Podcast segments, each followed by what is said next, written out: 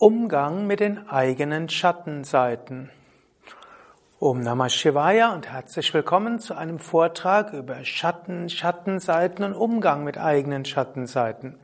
Mein Name ist Sukadev von www.yoga-vidya.de. Dies ist ein Vortrag im Rahmen der Vortragsreihe Der spirituelle Weg, ein Teil der Vortragsreihe, die ganzheitliche Yoga-Schulung, Yoga Vidya-Schulung. Heute geht es also um Schatten und Schattenseiten.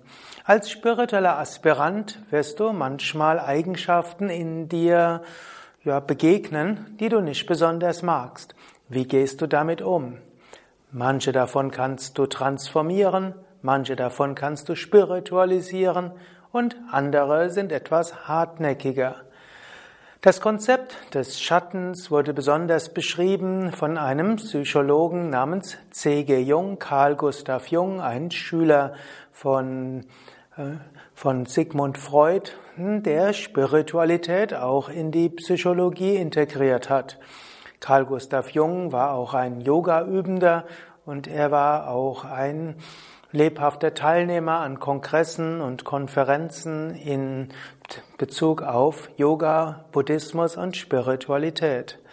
Und er hat gesprochen über zwei Arten von Schatten, die der Mensch hat.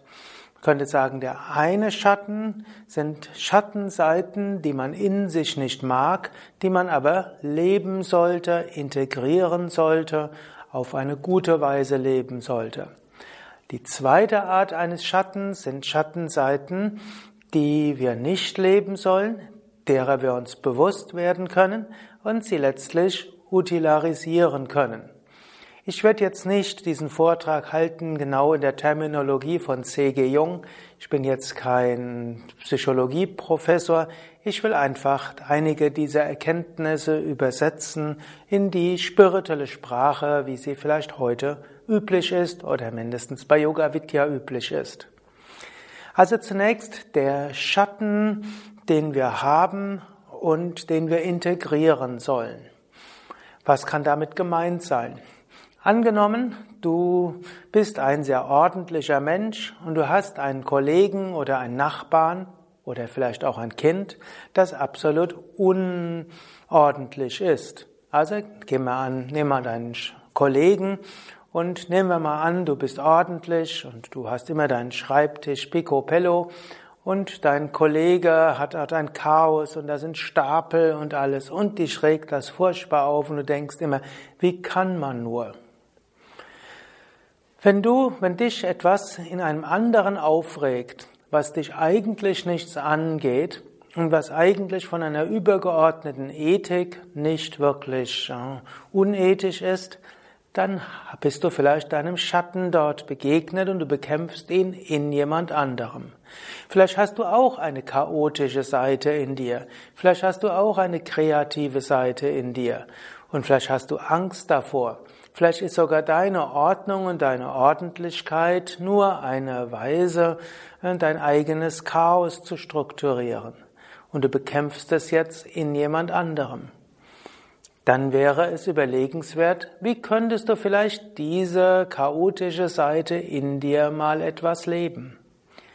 Ich gebe dir dort ein Beispiel aus meiner eigenen Beratungspraxis.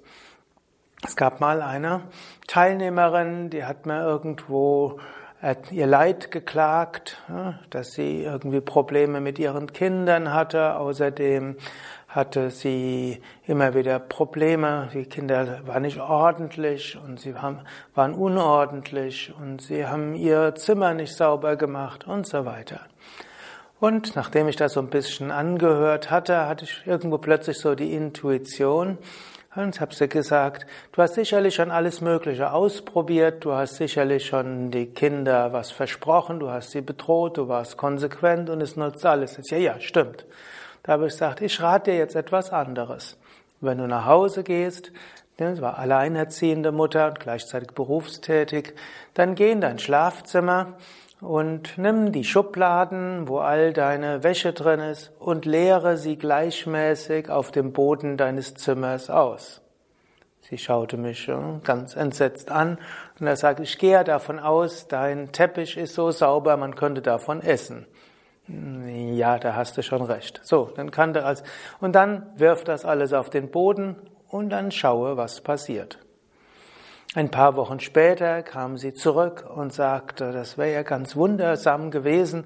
So wie dann die Kinder gesehen haben, was sie dort gemacht haben, sind die erstaunt stehen geblieben und haben die nächsten Tage ihre Zimmer einigermaßen sauber gemacht. Sie selbst fand das ganz lustig und sie hätte jetzt entdeckt, sie findet das ganz faszinierend und hätte jetzt die Hälfte ihres Zimmers seien jetzt Chaos und die andere Hälfte sei sauber. Und inzwischen hätte sie auch ein, irgendwo auf ihrem Schreibtisch zu Hause etwas Chaos geschaffen und jetzt wäre eine richtige kreative Ader in ihr entstanden. Und sie wäre jetzt inzwischen auch befördert worden. Ihr Chef hätte sie vorgestern, also zwei Tage vor dem Gespräch, zu sich gerufen und hätte gesagt, ja, Sie bekommen jetzt die Stelle, die Beförderung, die Sie ja schon lange angestrebt haben. Fachlich waren Sie ja immer schon qualifiziert, aber Sie waren irgendwo sehr engstirnig und da haben wir gedacht, wir können sie den Mitarbeitern nicht zumuten, aber sie sind ja seit ein paar Wochen lockerer geworden und jetzt können wir ihnen die Verantwortung geben. Gut, ich habe die Frau auch noch ein paar Monate später getroffen. Das war, man kann sagen, eine gelungene Schattenintegration. Sie war hyperordentlich aus Angst vor dem eigenen Chaos und hat dann ihre Angst vor dem eigenen Chaos bekämpft in ihren Kindern, Kollegen und so weiter. Ein bisschen chaotisches Leben selbst führen, keine Angst vor dem Chaos und das ein bisschen verbinden, natürlich auch mit weiter Strukturierten und Ordentlichkeit und vieles lief einfacher. Man kann auch den umgekehrten Schatten haben. Vielleicht bist du ein Chaot, ein kreativer Chaot bist stolz auf die Stapel in dein, auf deinem Schreibtisch und die unsortierte E-Mail-Box und die ständig aufblinkenden Nachrichten auf deinem Handy, die alle chaotisch sind. Und äh, du verpasst öfters mal Termine und findest, das ist irgendwo gut, aber irgendwo kriegst du es doch alles hin und dich nervt furchtbar vielleicht dein Kollege nebenan, der äh, alles hyper picopello hat, kein Stäubchen auf dem Schreibtisch und wenn er geht, alles leer, nur der Computerbildschirm ist da und du findest dieser engstirnige Kleinkrämer. Äh? Und vielleicht hast du noch dazu ein Kind oder zwei, die ordentlich sind und du denkst, was habe ich in meiner Erziehung verpasst, jetzt habe ich doch Spießbürger herangezogen. Vielleicht hast du einen anderen Schatten. Du hast auch eine Seite, die sich vielleicht sehnt nach Ordnung, nach Ruhe, nach, ein, nach einem strukturierten Dasein. Und vielleicht solltest du dein Chaos auch ab und zu mal etwas mehr strukturieren und auch etwas Strukturierteres in dein Leben bringen. Vielleicht magst du einen Moment überlegen, insbesondere, was regt dich in anderen auf, was aber von einem ethischen Gesichtspunkt her nicht unethisch ist. Also wenn dich zum Beispiel aufregt, wie Menschen andere niedermachen, dann ist das gut. Das, will, das ist jetzt kein Schatten. Wenn dich aufregt, wie Menschen die Ressourcen dieses Planeten vergeudet, das ist jetzt kein Schatten, hm, sondern das ist eine gewisse Bewusstheit. Aber wenn dich Ordnung oder Unordnung aufregt, Extraversion, Introversion aufregt, wenn dich oberflächliches Geschwätz aufregt, dann hast du da vielleicht einen Schatten. Und wenn du dort einen Schatten hast, kannst du überlegen, ist dieser integrierbar? Ist da irgendwas in mir, was das auch will? Aber es kann sein, dass du ein sehr ordentlicher Mensch bist und wenn dein Kollege Chaos auf dem Schreibtisch hat, das schaust du nur liebevoll an, hast du vermutlich keinen Schatten. Wenn dich nicht aufregt, was ein anderer macht, selbst wenn du es nicht machst, dann ist es kein Schatten. Du musst nicht alle Aspekte des menschlichen Verhaltensspektrums leben. Gut, vielleicht bist du zu dem einen oder anderen gekommen, vielleicht magst du überlegen, vielleicht magst du einen Moment lang diesen Vortrag unterbrechen, aufschreiben oder überlegen, wo du vielleicht einen Schatten hast und wie du ihn vielleicht leben kannst. Der zweite Art von Schatten ist etwas, was du nicht integrieren kannst, aber womit du lernen musst zu leben und was du vielleicht, um einen modernen Ausdruck zu verwenden, utilarisieren kannst. C.G. Jung bzw. auch seine Schüler haben darunter zwei Hauptschatten gesehen und da gibt es dann noch verschiedene Modifikationen. Das eine ist die Suizidfantasie und das zweite ist die Mord- oder Aggressionsfantasie. Es gibt manche Menschen, die haben regelmäßig Selbstmordfantasien. Sie fantasieren, wie sie sich selbst umbringen. Und es gibt andere, die haben die Fantasie, andere zu ermorden. Hm, zum Beispiel Chef oder Partner oder Menschen, die sie lieben oder andere. Vermutlich unter spirituellen Menschen, insbesondere Yoga-spirituellen Menschen, sind die Suizidfantasien häufiger als die Mordfantasien. Mindestens werden mir häufiger Suizidfantasien erzählt als Mordfantasien. Wie geht man damit um, wenn man solche hat? Zunächst einmal ist interessant, dass diese gar nicht so selten sind. Nach irgendeiner Studie, die ich mal gelesen habe, haben bis zu 10 bis 20 Prozent der Bevölkerung regelmäßig Suizidfantasien und bis zur Hälfte ab und zu mal. Und fünf bis zehn Prozent haben regelmäßig sehr detaillierte Mordfantasien und bis zur Hälfte haben sie ab und zu mal. Du wärst also in Gesellschaft. Und das Interessante ist auch, wenn du Yoga übst, manche dieser Mord- und Suizidfantasien verschwinden von selbst. Wenn sie von selbst verschwinden, gut. Viele Probleme verschwinden, wenn man einfach jeden Tag meditiert, Asanas übt, Pranayama übt und sein Leben in Richtung Spiritualität ausrichtet und auch ansonsten ein spirituelles Leben führt. Aber wenn du, obgleich du ein spirituelles Leben führst, trotzdem diese eigenartigen Fantasien hast, wäre die, der Tipp, lerne es, diese Fantasien als deine Schattenseiten anzunehmen, aber mache dir auch bewusst, du wirst sie nicht umsetzen. Ein spiritueller Aspirant sollte natürlich keine anderen Menschen umbringen. Ahimsa Paramodharma, nicht verletzen, ist die höchste Pflicht. Und natürlich sollte ein spiritueller Aspirant auch keinen Suizid begehen, aus mehreren Gründen. Grund eins ist, wir haben hier ein Karma, wir haben Aufgaben und wir sollten so lange auf der Welt sein, wie es diese, dieses Leben gibt. Wir sollen dankbar dafür sein. Und wenn schmerzhafte Erfahrungen da sind, dann haben auch die ihre Sinn. Vom yogischen Standpunkt aus haben wir noch weitere Leben und angenommen, man würde jetzt in einem Moment des Leidens aus der Welt scheiden, dann wird das das Grundthema auch des nächsten Lebens sein. Besser, wir schließen das in diesem Leben ab. Dann gibt es auch die Theorie der erdgebundenen Geister, die entstehen können durch Suizid. Und man schafft endloses Leid für seine Mitmenschen.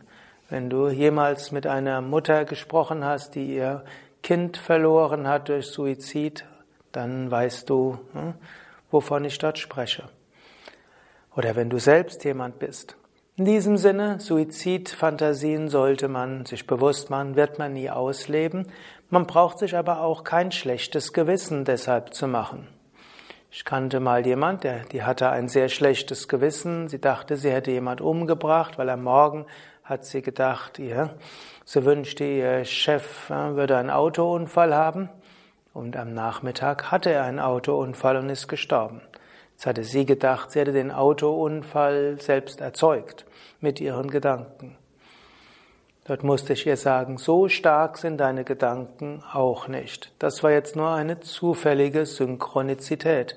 Vielleicht war es sogar so, dass du eher gespürt hast, dass deinem Chef was passiert und du hast die Fantasie deshalb gehabt. Oder es war einfach nur zufällig, denn vermutlich wenn du als freundlicher Mensch solche Fantasien hattest, wurdest du vermutlich nicht so freundlich behandelt und andere werden auch solche Fantasien gehabt haben und bei anderen bewirkt es nichts.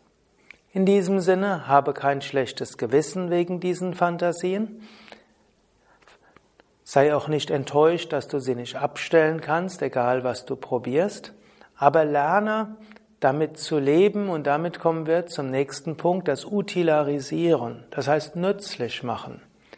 Du könntest herausfinden, wann habe ich denn diese Fantasien?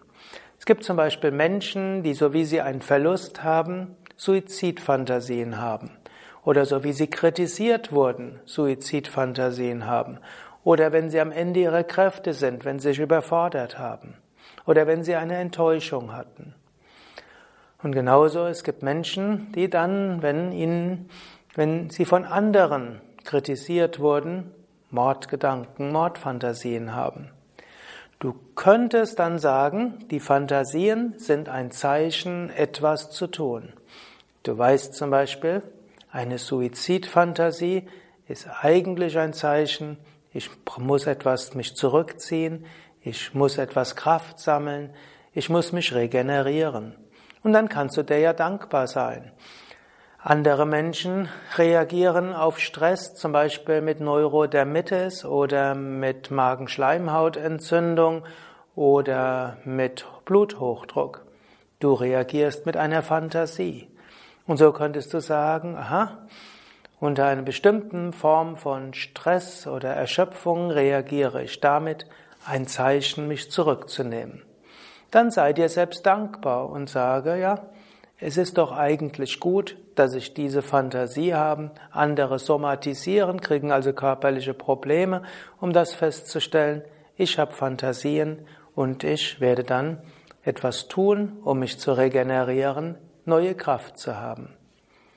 Oder bei Mordfantasien würde man vielleicht sagen, ja, ich merke, da hat jemand sich nicht richtig verhalten. Ich sollte jetzt überlegen, wie gehe ich damit um? Da ist etwas, was ich nicht so stehen lassen kann. Und dann kannst du auch überlegen, vielleicht nachdem du ein oder zwei Nächte drüber geschlafen hast, gibt es vielleicht etwas, was du dort auf geschickte und kluge Weise machen kannst.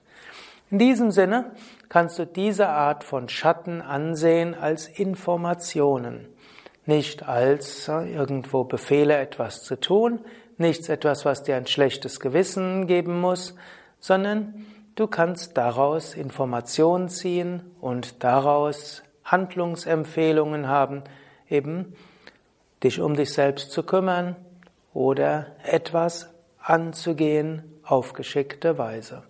Und so hast du diese Schatten integriert.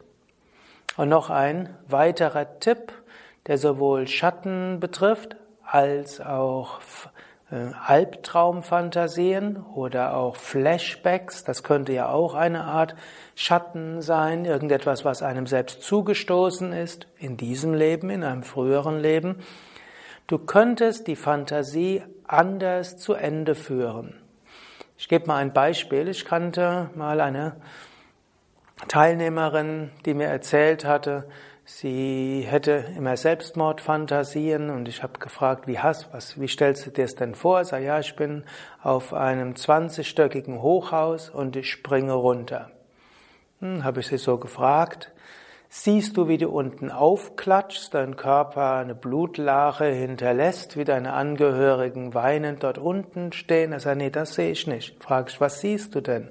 Ich sehe nur, wie ich dort runterfalle. Und dann höre ich dann auf. Habe ich ihr gesagt, ich glaube nicht, dass es sich um eine Selbstmordfantasie handelt. Du kannst dir ja vorstellen, dass du Flügel bekommst und du springst einfach runter und dann bekommst du Flügel und du fliegst in der Luft, am Himmel, du regenerierst dich über diese Fantasie und kommst dann voller Energie, Elan und Leichtigkeit wieder zurück. Vielleicht ist diese Fantasie einfach ein Ruf deiner inneren Intelligenz. Du musst irgendwie mal rausgehen mit deinen Gedanken. Du musst mal wieder Leichtigkeit haben. Du musst dich aufladen, dann geht's anders.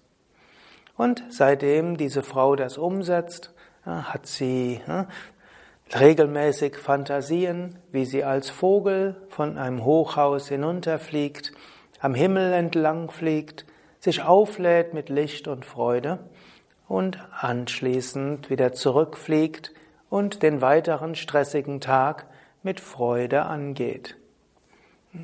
So ähnlich könntest du andere Fantasien auch zu Ende führen. Es gibt ja auch Menschen, die einen regelmäßigen Albtraum haben. Beim Aufwachen ist natürlich nachts dann irgendwo gut, man liest in einem spirituellen Buch, man schaut, sich das Bild eines Meisters an, man wiederholt ein Mantra wieder beim Einschlafen und dann wirst du nicht mehr in den gleichen Traum hineinfallen. Aber du könntest auch den Traum vielleicht im Sitzen zu Ende führen, indem du ihn positiv machst. Angenommen, du hast den Traum, da kommt ein Tiger auf dich zu und du rennst weg, dann kannst du dir vorstellen, dass du dich dann umdrehst und der Tiger sich hinsetzt, dass du ihn anfängst zu streicheln und er anfängt zu schnurren. Oder ich weiß nicht, ob Tiger schnurren, aber stell dir es einfach vor. Muss ja nicht realistisch sein. Oder angenommen, du hast die Fantasie, dass du irgendwo in, in irgendeinem Kreis von Personen öffentlich bloßgestellt wirst und dass du stockst und so weiter dann stelle dir einfach vor, dass alles stockt, alles verstummt und dass dir plötzlich Flügel wachsen und dass du weit wirst und alle dich voller Freude anschauen. Oder lass dir irgendwas anderes einfallen. Oder dass plötzlich alle im Schlafanzug dort sind und ihr alle gemeinsam einschlaft. Also, ich glaube, du verstehst, was ich dort meine. Du könntest die Albträume einfach in deiner Fantasie anders zu Ende führen. Entweder leicht und regenerierend oder du kannst deinen Meister oder ein Bild Gottes dort integrieren oder du kannst es irgendwie lächerlich und lustig machen. Das wäre also auch eine Weise, wie du Schattenfantasien umwandeln kannst. Gut, jetzt könntest du einen Moment innehalten oder am Ende dieses Vortrags innehalten und dir gerade überlegen, gibt es irgendwelche Fantasien, die du sagen würdest, ist ein Schatten, sei es in Richtung Suizid oder Aggression, sei es irgendwelche wiederkehrende Albträume, sei es Flashbacks von einer traumatischen Erfahrung und du könntest überlegen, wann die auftauchen, ob dort ein Informationsgehalt ist ob du vielleicht das dann als Anhaltspunkt nimmst, dort etwas zu tun und dann gibst du dem einen Sinn, oder ob es Fantasien gibt, die du vielleicht mal anders zu Ende führen könntest. Das sind ein paar Überlegungen zum Thema Schatten und Schattenseiten, Umgang mit Schatten im Bewusstsein, du bist das unsterbliche Selbst. Du bist weder die guten noch die schlechten Eigenschaften, du bist auch nicht der Schatten und die Schattenseiten. Aber du kannst lernen, mit deiner Psyche gut umzugehen, geschickt umzugehen und so spirituell wachsen und Gutes in dieser Welt zu bewirken. Ja, das war's für heute. Alles weitere das nächste Mal. Mein Name Sukadev von www.yoga-vidya.de. Hinter der Kamera und Schnitt ist Nanda. Und hier vielleicht auch nochmals die, der Hinweis, du kannst auch bei Yoga Vidya zu Seminaren, Ausbildungen, Weiterbildungen, die Yoga Vidya Ashrams gehen. Wir haben ein wunderschönes Seminarhaus an der Nordsee, eines im Allgäu, eines ganz idyllisch gelegen im Westerwald. Und ich selbst lebe mindestens in diesem Jahr 2017 und seit 2003 bei Yoga Vidya Bad Meinberg. Und dort gibt es umfangreiche Seminarprogramme, Ausbildungen, wunderschöne Natur und inspirierende Vorträge zu den verschiedenen Aspekten von Yoga, Gesundheit, Persönlichkeitsentwicklung und Spiritualität.